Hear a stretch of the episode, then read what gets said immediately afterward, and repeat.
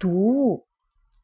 无论你进的是一所好的学院还是坏的学院，是一所好的还是坏的预科学校或高中，你读的几乎就是一块阶级的招牌。那些读书和写书的人与那些不读不写的人之间的区别本身，汤姆·沃尔夫说，承担着一个伟大的社会分层意义。而且，你是否读完都无所谓。上等阶层读书的兴趣很快就会过去的。赖特米尔斯是对的，他观察到，虽然他们有时会摊开书，但是他们根本不打算认真的读，除非是关于管理方面的书。或是引人入胜的神话和侦探小说，过完瘾就忘了。他们爱读的杂志，准确地说，就是约翰·莫罗伊所谈到的那些摆放在公司等候室里的、专门传达中上层阶级品味的《时代》《新闻周刊》和《美国新闻与世界报道》，或者再加上《财富》《福布斯》《商业周刊》。如果你是个作家，送一本自己的书给一个上层阶级的成员。你千万不要指望这家伙会去读它。平民阶层的读书趣味不会耽误我们太多的时间。这里受欢迎的产品是上层平民喜闻乐见的《读者文摘》《电视指南》，连同《纽约每日新闻》一类的日报，还有中下层平民喜欢的《国民探秘者》《每周世界新闻》《明星周刊》和《环球周刊》这类在超级市场伸手可得的读物。这一类东西里充斥着中世纪奇迹、魔法、似是而非的科学神侃。第一眼看上去，所有这些低级趣味似乎说明了公立中等教育的全面失败。但是再仔细一看，就会发现，这些读物的编辑们常常极为老练的在事实与虚妄之间来回游戏，骗取读者们的兴趣。请看这类内容：希特勒现年九十三岁。在幕后策动阿根廷对福克兰群岛的入侵，或高级科学家与死人的对话。每星期这类刊物上大量无害的奇谈，取代了从前的婚姻预测和家庭顾问，而且还不会造成什么危害。平民阶层的期刊只是为了满足读者的窥视欲望，还大量提供了有关名流私生活的流言蜚语。关键是。就像在酒吧里对体育比赛大家议论一样，这类内容给平民阶层的人们一种权力的假象，使他感觉到正是他在掌握着那些大人物，或者他起码可以决定谁会成功，谁会失败。尽管这类平民读物充满了奇迹和丑闻，但我们发现没有任何一本期刊试图刺激平民阶层的人们起来闹事。他们的基本功能是安抚与慰藉。咖啡和酒精可以帮助你减肥。万岁，美国！为了讨好平民阶级的感情，他们用这种方法：先提出一个观点，然后再宣称它就是事实。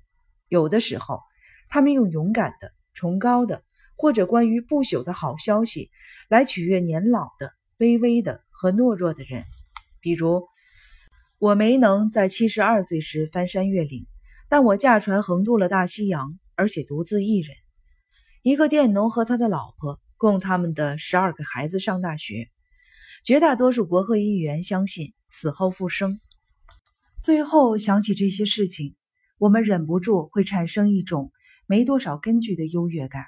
但是别忘了，不光是平民阶层的期刊胡说八道，无中生有。这里有一则刊登在《新共和》杂志的广告，像这份难得的期刊的其他内容一样，应该是针对富于理性的人、自由派人士、大学毕业生和其他的有识之士的。耶稣是虚构人物，确凿证据表明，弗拉维奥·约瑟夫斯创造了耶稣，还写了福音书，简装本三美元。在同一期上还有，世界末日已经降临。预购从速，随即一美元。作为读者，平民阶层的人很老实，对高雅的东西绝不试图装模作样，或者是附庸风雅。只有在中产阶级里，阅读品味才是一个令研究者感兴趣的话题。在这些人里，假装斯文、蒙骗、歪曲得以大行其道。上层阶级才不在乎你对他们读的书怎么想呢，平民阶层也不在乎。没多少钱又焦虑的中产阶级，是那种想让你相信他读的是最优秀的文学的人。破烂、垃圾，这种谴责经常挂在他们的嘴边上。他们是那些让人读不下去、装腔作势的二流书籍的天然读者，如詹姆斯·古尔德、科曾兹、约翰·斯坦贝克、赛珍珠、劳伦斯·达雷尔的亚历山大四重奏。以及赫尔曼·沃克、约翰·塞尔塞、欧文·肖的大杂烩清销，还有杜兰的哲学史。中产阶级最为推崇的经典是《老人与海》，而实际上，海明威简直是不得不写这本书了，因为桑顿·怀尔德停止了创作，因此留下了空白，让人填补。中产阶级对迪兰·托马斯恨之入骨。很大程度上是因为他朗诵诗的唱片有一种把诗歌降等的嫌疑，使诗歌变成了立体声音乐。正是在中产阶级家里，你会看到五十四卷本的西方世界的伟大著作，还有两卷本准学术的西方大观点。因为中产阶级相信权威，所以他们是指导类书籍最大的读者群，也是百科全书的。传统推销对象，在枫木壁柜里陈列的一定是每月一书俱乐部的最新推荐和个人收集品摆在一起。当然了，中产阶级只热衷于读非意识形态性的期刊，比较好的像《国家地理》、史密森学会会刊和《房屋与园艺》。《国家地理》还在封底广告上向中上层阶级推销昂贵的军校。和纪律严明的训练营，好让他们把不听话和吸上大麻的儿子送去受罪。这些广告能给没能力这么做的中产阶级提供大量的想象。今日心理学给中产阶级一种错觉，仿佛它能紧跟着日新月异的科学的发展。而《纽约客》使中产阶级相信，他关心文化和优雅精致的事物，比如斯托本玻璃器皿。如果平民阶层阅读大众机械，上过大学的中产阶级就会看科学文摘。一个在自我想象上越自由的中产阶级人士，家里的某个地方就越有可能有消费指南。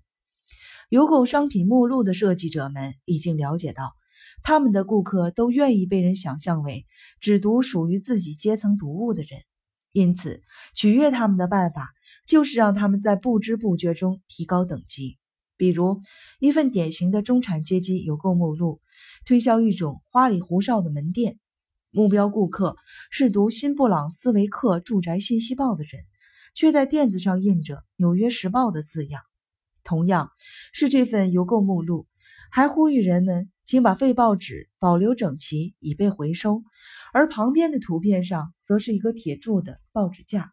上面整整齐齐地摞着一叠报纸，你猜一猜最上面的一份是什么报？奥马哈世界前锋报？错了，是华尔街日报。根据同样的道理，一份对象是上层平民的邮购目录里，推销西式古董家具复制品的广告图片，在一把椅子旁边的杂志架上摆放的不是家庭圈和田野与河流这一类。我们能想到的这一阶层会读的刊物，而是《大西洋月刊》《纽约客》和史密斯学会会刊。在我们结束中产阶级阅读趣味这个话题前，不能不注意到他们的读书品味对美国人行文风格的冲击，对意识形态、见解和尖锐思想的惧怕，是导致委婉语、文雅谈吐、行话、玩弄词藻。等现象盛行的主要原因，中产阶级对争议性的忧虑，使《纽约客》杂志几乎从来不刊登读者不欢迎的书评，比如会令读者难堪的文字尖酸刻薄的、针对性过强的文章，最好是语言温和讨好，然后通过轻描淡写、意义不明和逃避等方式避开一切的麻烦。中产阶级需要的文风，本质上是大机构宣传品的风格。由一些最狡猾的大公司模仿《纽约客》杂志，城中话题栏目的故作天真腔调制造出来的。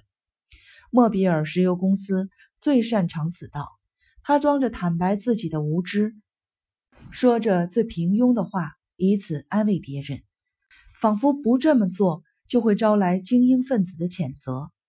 世界不会像有些人惧怕的那样，在一九八二年三月十日星期三这一天走到尽头。一个星期之后，他在一条广告里这样写道：“真实的情况是。”那一天，所有的星球都排成了宿望的形式，意思就是说，他们都在太阳的一侧。如果世界在可见的未来不会毁灭，那我们为什么不把它变成一个更适于居住的地方呢？后面的这段话提醒了我们，要想让中产阶级能够理解陈词滥调和老生常谈是多么的不可或缺。幸运的。受过较多教育的人阅读了，是为了获得惊喜；而中产阶级阅读是为了使自己的观点被肯定。偏离习惯的语言规则，会把中产阶级搞得困窘和心烦意乱。